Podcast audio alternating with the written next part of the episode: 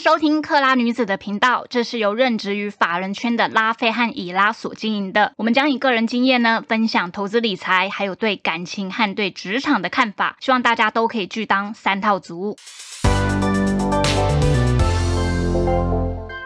嗨，我是克拉女子，我是拉菲。然后今天以拉她因为有事情不客前来。上一集呢，我们是我们就是在聊那个锤圈的整个发展的状况，然后它可以提供的交易的训练。那这一集呢，我们其实是要和子琪聊他自己本身的投资，因为他也在投资市场很多年，最后自己也有理解出自己一套的投资的策略和观点嘛。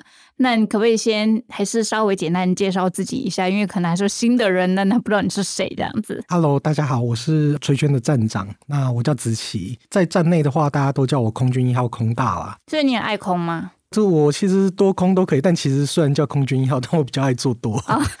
对呀、空军是不是有点违反人性啊？其实，我觉得跟人性比较没关系，也是说做空，在我看来，就是它真的是比较难。不管是我们在平台上去验证，或者是说在就是大部分投资人的经验里面，做空其实相对于多就是比较难。嗯，对，他的手脚就是要比较快，没有办法说就是让你一抱就不去停力这样。我觉得另外一个是说，其实呃想法啦，尤其是在做就是股票或者是说做指数的时候，因为指数跟股票它本身就是一个长期多头的商品，那一个长期多头的商品，你要在多头的特性下去做空这件事就比较困难，是很正常的。嗯，那尤其在台湾，台湾的话。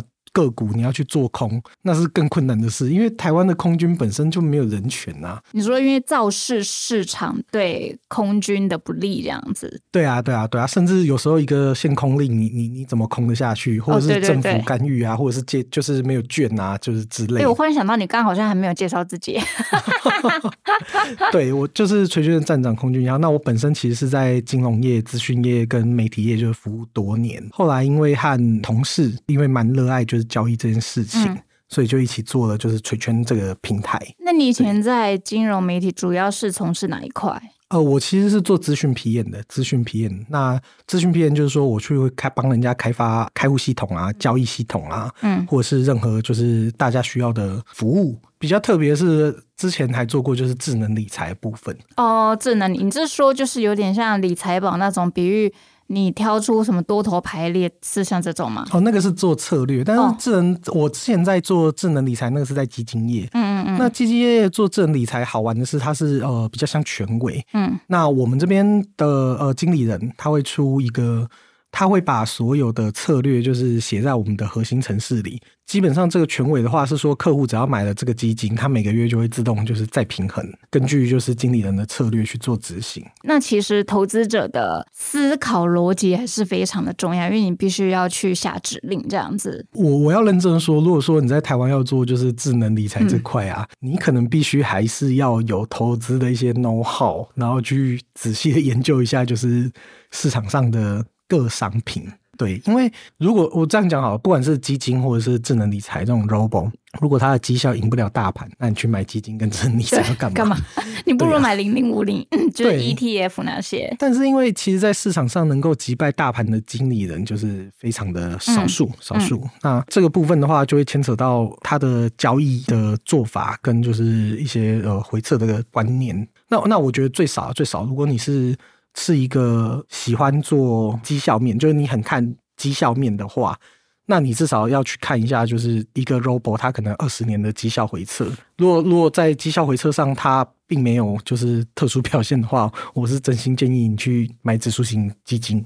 嗯被动型的，那其实相对是是比较稳定的。诶，那我可以问一下，说你大概投资经验多少年？然后过去可能做过哪些商品？那最后可能现在的交易大概是哪些吗？我其实一开始就是就是大家基本上出社会就开始做就是投资类相关商品嘛。那其实我跟大家一样，一开始也是从就是台湾个股啊基本面研究筹码面。然后我一开始对技术分析也是，就是不屑一顾，嗯，然后一直做到做到后来看那个指数期货，然后到权证选择权，后来做海外 CFD，嗯，然后到现在基本上就是全部在做就是海企，嗯然后还有就是 CFD 的指数跟外汇这样子。就反而台股就不碰了。我个人比较少啦，脱离台股市场是为什么？我觉得主要是自己的交易法吧。嗯对啊，因为第一个是台股，其实比较是跟国际市场比起来，它比较是浅碟市场。嗯那当你越相信就是技术分析以后，你会发现在指数型就是或是期货商品上，技术分析的效度其实会比就是个股还要好。嗯那另外是说，就是长期稳定的部位啦。那其实，在美股的一些绩效回测上啊，或者是说在企业价值上的评估，就是长期稳定，我也会觉得在美股放会比台湾就是容易一些。对，那也不是说我没有台股的部位，只是说我台股的部位不会去做一些比较短线或者是波段型的操作。嗯对，嗯应该这样子解释。嗯，所以你后来就是去往美股这边走，因为我们其实之前有闲聊一下嘛，就是其实就你自己来看，你觉得这一套的最终总结出来的，然后算是蛮稳健的，可不可以分享给大家听一下？因为其实我自己在做在 safe D 市场，那研究了就是两三年，嗯就是这两三年是是还不错啦。CFD 市场是什么？可能要 CFD 它是价差合约，嗯那其实像之前很夯的那个 eToro，它哦本身其实就是价差合约的一种。那价差合约它的特性其实是跟就以个股来说好了，个股来说它的特性是除了不能参加股东会，剩下基本上是一样的。好处是你如果用 CFD 买呃美股啊美股指数，那相对来说其实它的一些手续费是比较低的。另外，同时可以可以做多也可以做空，它是比较多元性的。因为那另外就是像因为我们在做呃，你现在看到很多外面在讲做外汇做外汇，那做外汇在做什么？其实做外汇就是在做 CFD 的商品。嗯对，那我会选择 CFD 的商品。另外一个就是它可以同时做外汇跟指数，因为在我的就是投资法里，我的投资法里，我现在其实是同时做美元商品跟美股指数，做纳斯达克。美元跟纳斯达克这两个商品，我其实是同时去同步去做做多头的，就是嗯同时去买多。但我毕竟不是说就是买了一个美元，或是买了一个达克，我就放在那边没有动，不是。但要从群益它，我是在群益开户的，嗯那他们的价差合约有一个趋势通道，趋势通道的被动城市交易。嗯嗯嗯那这个城市交易就是简单说明的话，它就像是今天我如果看好美元对台币好了，嗯对对台币，那下一次三十点五块嘛，如果它跌到二十九点五块，我就买一笔，就买一笔美元。那跌到二十八点五块，我再买一笔，但是它涨回二十九，我会把二十八那笔就是卖掉。嗯嗯对，那在长期一个多头，如果它是趋势震荡的话，我可以透过这一块钱一块钱去赚取它美元的价差。嗯那这样做的话，它当然美元也有就是下跌的时候，但是因为相对美元它，比如说对台币来说，它的利息其实是比较高的，比较高的。那呃，你可以想象，就是我是一个在做就是美元保单，但我的美元保单是随时可以卖出的。对，所以我就是，哎、它下跌一点我就买一点美元保单，再跌一点我就再买一点，那涨回来我就买一点，涨回来我就买一点。但是如果只是做就是单纯的美元趋势单，那你会碰到比如说联准会它在降息的时候做 QE 量化宽松的时候，其实美元它基本上就是会走一个长期大跌的趋势。嗯这也是为什么会把就是美股美股纳斯达克指数搭进来，就是一起去做。那我纳斯达克的的 safety 策略其实跟美元策略是类似的。嗯那比如说现在小纳是呃一万两千六百点，它可能每跌一百点我就买一点，再跌两百点我就再买一点这样。不会爆仓吗？哦，不会不会，因为其实我的杠杆是就是是两边都是算过的。呃，说完全不会爆也也不能这样讲啊。但是我去我去计算了它的我的部位，嗯我是抓风控到，因为我同时是做小纳跟美瑞对瑞郎，那我是抓了它跌到一万点，就是纳斯达克如果跌一万点，就是还不会爆仓的位置。哇跌一万点还不会爆仓。对啊，因为 CFD 它的它的好处是，虽然它有杠杆，不代表你要就是全用。嗯，嗯那它好处是说，你的部位可以买到，就是可以把它分割到非常非常小。嗯嗯嗯譬如说，在马玩海奇一样做做小纳好了，你一手可能保证金就五六十万，但是纳斯达克它可以切到就是零点零点零一手，就是相对啦。又像外汇，它一手一般是十万十万美金，杠杆三十倍，这是通常台湾台湾券商给的就是乘数杠杆。它可以切到零点零一，就是其实你可以一做到就是一千一千美金一个单位，然后呢一个单位以后，它又只要就是杠杆三十倍，保证金只要三十几块吧，那像我美瑞就是，诶，它跌一百点，我就买三十 三十几块。嗯嗯嗯，对，这个对我来说，我的就是整个仓位来说，它是不会有爆仓的问题。哦，我懂的意思，就是其实你也把分割的很细，然后也去有控制好你的风险控管这样子。对，那那但是如果完全不用杠杆的话，它其实也也是可以赚钱呐，因为嗯美元跟美股本来就是长期多头的商品，但是我自己还是会评估一下。我其实已经算风控抓很高的，嗯因为一万点真的出现，或是比如说它跌一万两千点，可能那真的是一个大的系统性风险呢。对，但、嗯但是因为美美元跟美股本身其实大部分时候其实他们算是反向的商品，嗯因为你在美股涨的时候，呃，就总金的的层面来看，美元是会下跌的，嗯，所以我这两个商品其实又有就是对冲的风控效益，那为什么不做黄金啊？因为我印象中它也是避险的。这跟波动性有关系。嗯因为我就讲我做的美元对瑞郎好了，其实它整个回撤你二三十年它的最低啊，就是嗯再大的风暴，它最低点在零点七四而已。嗯嗯嗯，，对，那瑞郎因为它本身就是一个相对美元是比较稳定性的商品，嗯那最高差不多就是一块钱左右。那你说黄金不一样啊，黄金昨天好像涨过两千点啊哦，对对对对对啊，那黄金它十倍杠杆，它嗯它如果跌到个五百点好了，你你对于爆仓的的风险还是很高。在做美元，我不喜欢它，尤其是对冲面，我不喜欢它波动性是相对高的。嗯那另外黄金它本身也不是一个长期多头的商品，嗯但美元跟美股，我可以说它是长期多头的商品。这这嗯因为美元是世界上最强的货币。那我好奇一下，那像你这样子之前，比如疫情大爆发，每天垄断，那你那个时候你的部位是怎么样去应应啊？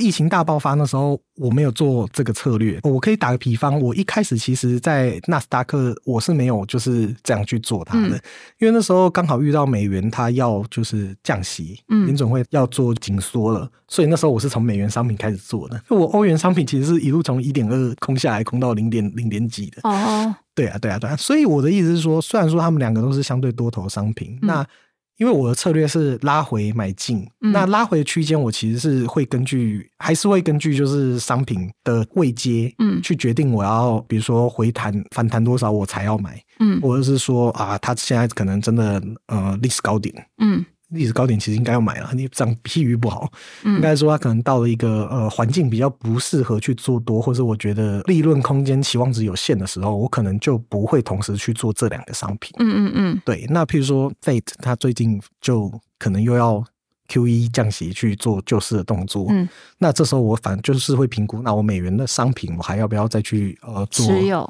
不，我持有是一定会持有的，嗯因为因为对我持有美元这个这个以部位来说，不会有什么损失啊，嗯就用掉也行。但但是我会考虑，它如果再继续，如果已经开始 Q E 了，那它如果美元继续往下一个走势，那我还要不要去补更多的单位进来呢？对，嗯嗯对那可能就会有这样停止的一个一个动作。所以你是这两年才开始做您刚刚讲的这样的交易？对对对，我其实是从美元开始做，但是后来发现它这个城市它是属于比较被动的。嗯其实我自从就是挂了这个城市交易，我几乎是是没有在看盘的。嗯，对，那短线的部位，我现在都跑到海奇去去做，就是就是短冲了。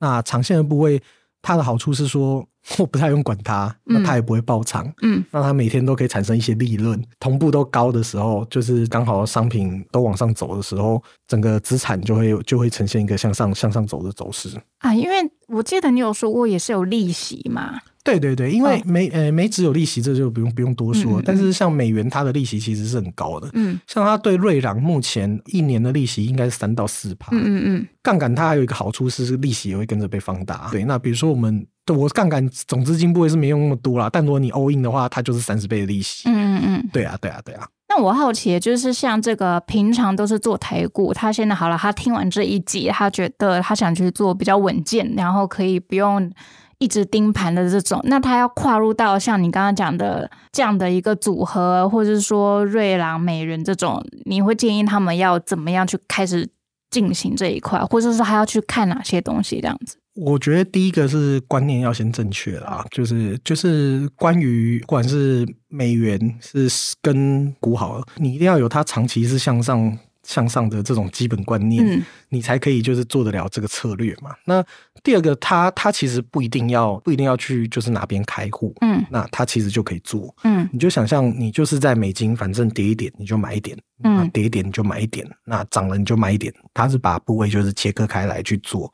那美股也是啊，就是比如说指数跌的时候你就买一点，跌的时候你就买一点，涨的时候你就买一点，完全是现实中你也可以就是自己去操作这些行为。只是说，如果说你是自己就是到银行换汇啊，或者是去买现货的话，你会遇到第一个是汇差，就是就是汇差，因为用外汇的做的好处是，其实它你如果用任何的 safety 外汇平台去做汇差是很小的，是几乎没有的。然后第二是说叫叫你每天这样这样去换，麻烦。对啊、对啊，不太可能啊。嗯对，但是你你要先理解这整个策略它的逻辑跟为什么你可以赚钱。如果已经哎觉得发现是这个真的不错，你应该去找一个合适的 CFD 平台。嗯那以台湾来说，目前大概就是凯基、元大跟跟群益。嗯对，然后顺势通道目前应该是群益独家的产品啊。嗯嗯嗯对，那呃，我知道元大也有类似的网格商品，但我但我没有用过。但是它最简单的概念就是你要去计算一个你不会爆仓的部位，把这个部位分割成适当的部分。适当的买进的点位这样子吗？呃，应该是说像像我这样讲好了，这样讲好了，我在瑞郎我说我一万点都不会爆仓，嗯。但是我是每一百点买一笔，但所以我把我的部位切成了一百笔，那 maybe 我是下零点零五，那我总部位是五手，嗯。跌一万点的话，其实我会的账面亏损会是五万块美金，嗯嗯嗯。所以意思是说，你如果今天持有十万块美金去做这个部位，你切一百份的话，你只能就是下到零点零五，嗯嗯，这个譬喻啊，对啊，嗯哦，算好以后，可能还是要跟营业员就是多了解一下 CFD，就是这个商品。毕竟如果你要去做做操作的话，如果对商品不熟悉，也是一个就是蛮大的风险。那这样子听起来，因为它在于它较为安全稳健，那它的投报率应该就就是也是比较稳定的这样子吧？呃，我觉得投报率是稳定的，稳定，嗯但是这跟你的部位拆分，还有跟行情也有关系。嗯嗯嗯那我先从外汇部分讲好了。那这个策略有一个好处是，震荡行情一般不管你做多或做空，你都赚不到钱。嗯但是相反的，如果你是做就是这种网格，它其实市面上比较称这种叫网格交易啦。嗯对，那它其实就专吃就是震荡盘的。嗯譬如说像美股美美指小纳好了，它这两周也是在一个一千点的区间。它就在那边上上上下上上下下走不出去啊，嗯但因为我们是做低买高卖的话，它这个月挣，甚至它它就这样盘整一整年好了，你的获利反而是是是多的。嗯对，那你说它稳定，但是但是绩效如何？我自己的自己的经验是比我预期的高很多了，比我预期高很多。那基本上我有半年做过呃超过两百趴的，也有做过半年就是三十几趴的，嗯但至少目前这样呃一两年跑下来都有赚钱。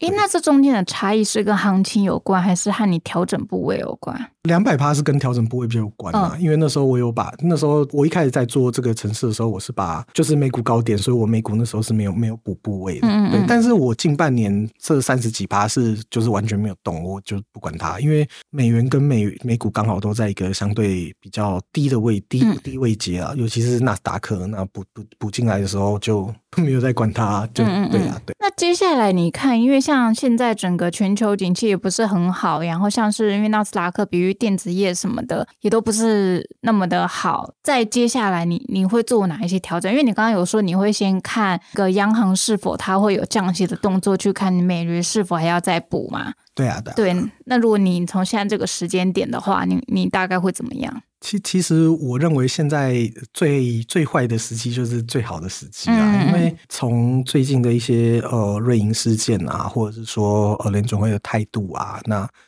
还有他们发布 BKR 一个就是银行贷款的计划，那其实那跟 QE 是是类等同啊。嗯嗯嗯在我看来，就是升息是该不太容易再继续进行下去了。市场的预期其实是可以从价格上看得出来的。当银联总会他那时候宣布他要颁布这个银行的呃贷款计划，就是另另类的 QE 啦，市场其实就已经先给了人一个比较大的反应。哦，所以像前两天，诶，嗯，昨天也反弹嘛，上礼拜五也反弹，嗯。对，所以其实如果在就是总经就是趋势的看法，我认为纳斯达克已经见底，嗯。现在是一个入手比较好的机会。嗯嗯嗯。对，但其实像我这个，因为我都做台股，我就觉得啊，好神奇。因为其实我现在看到的整个需求面是非常非常的差，就是甚至我的一些厂商就说，这个他们其实十几年来都没有见过需求那么疲软。然后，但是因为最近股价又一直反弹，然后我就觉得有时候也会觉得这种无稽之谈，它会不会泡沫还是什么？但可能就是还是要回到是你资金的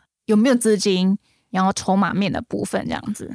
我觉得其实不管是技术面，或是讲到就是总经趋势，你要去做台股分析是真的比较困难。嗯，那这部分因为我以前在在基金行业，那有一些经理人就是很厉害的，会跟我分享。嗯，那但是我我我要说的是说，像 Q E 这种就是撒钱撒币啊，它在美股绝对是多头的行情，基本面再烂，它也可以把它就是 Q 的起来。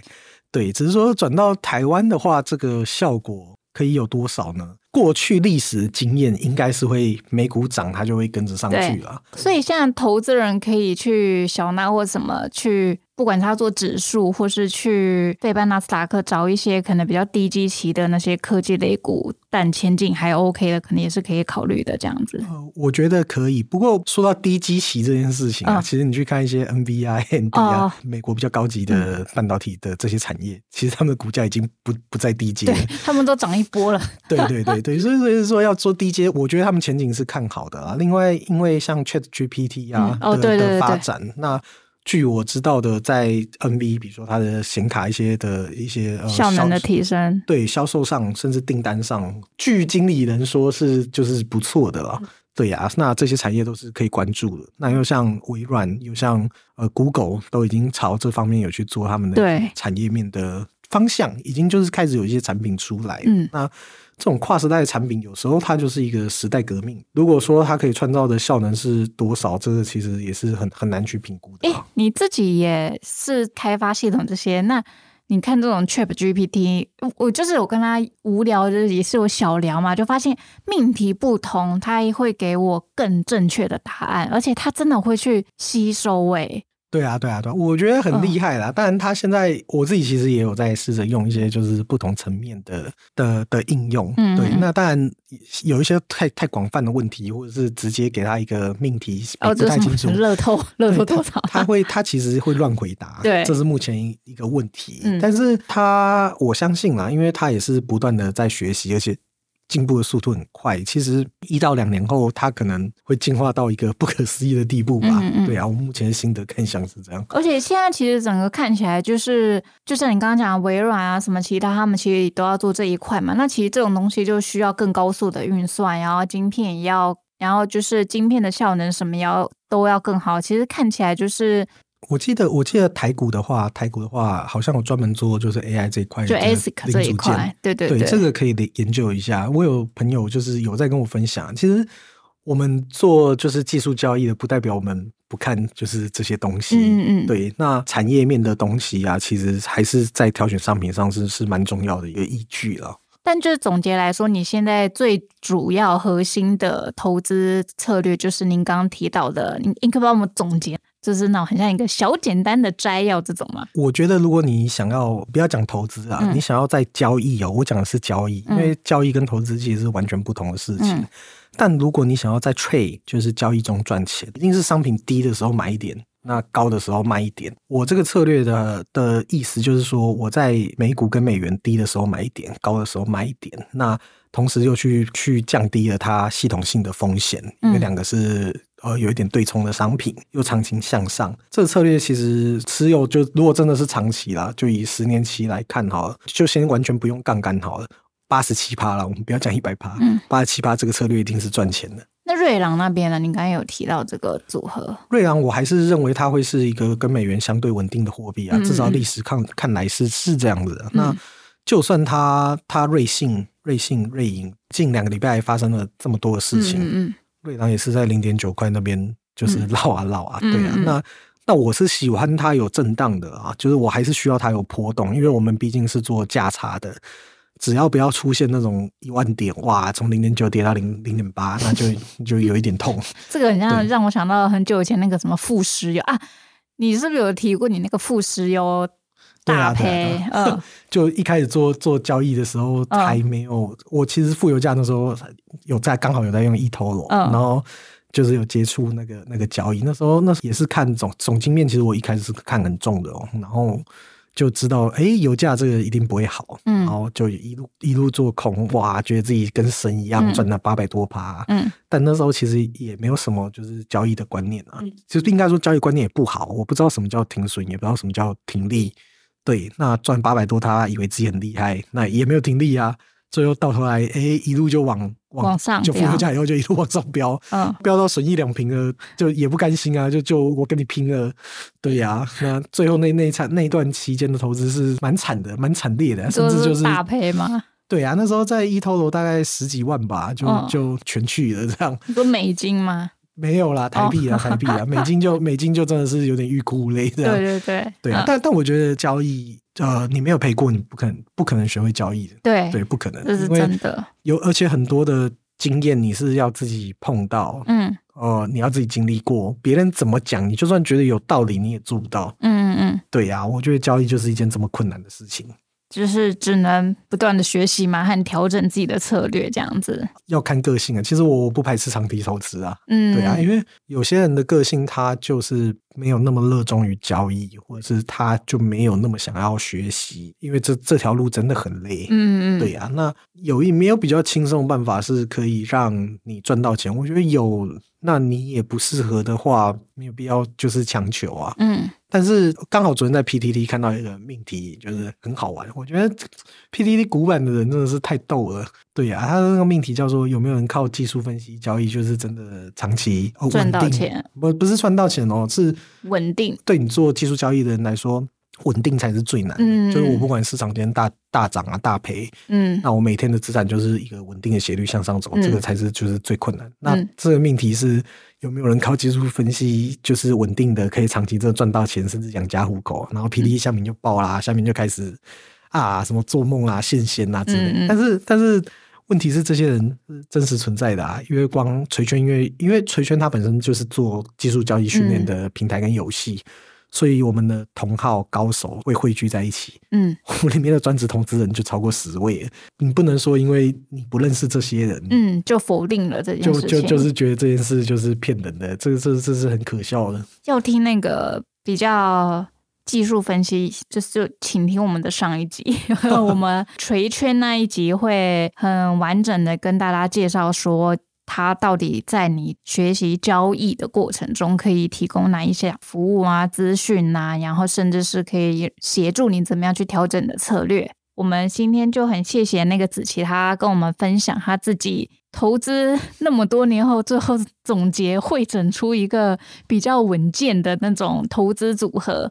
然后也希望大家可以，如果真的真的是有兴趣的话，真的要好好做功课啊。就没有什么不做功课就可以赚到钱呐，或什么的。是是是。对，好哦，谢谢哦，拜拜。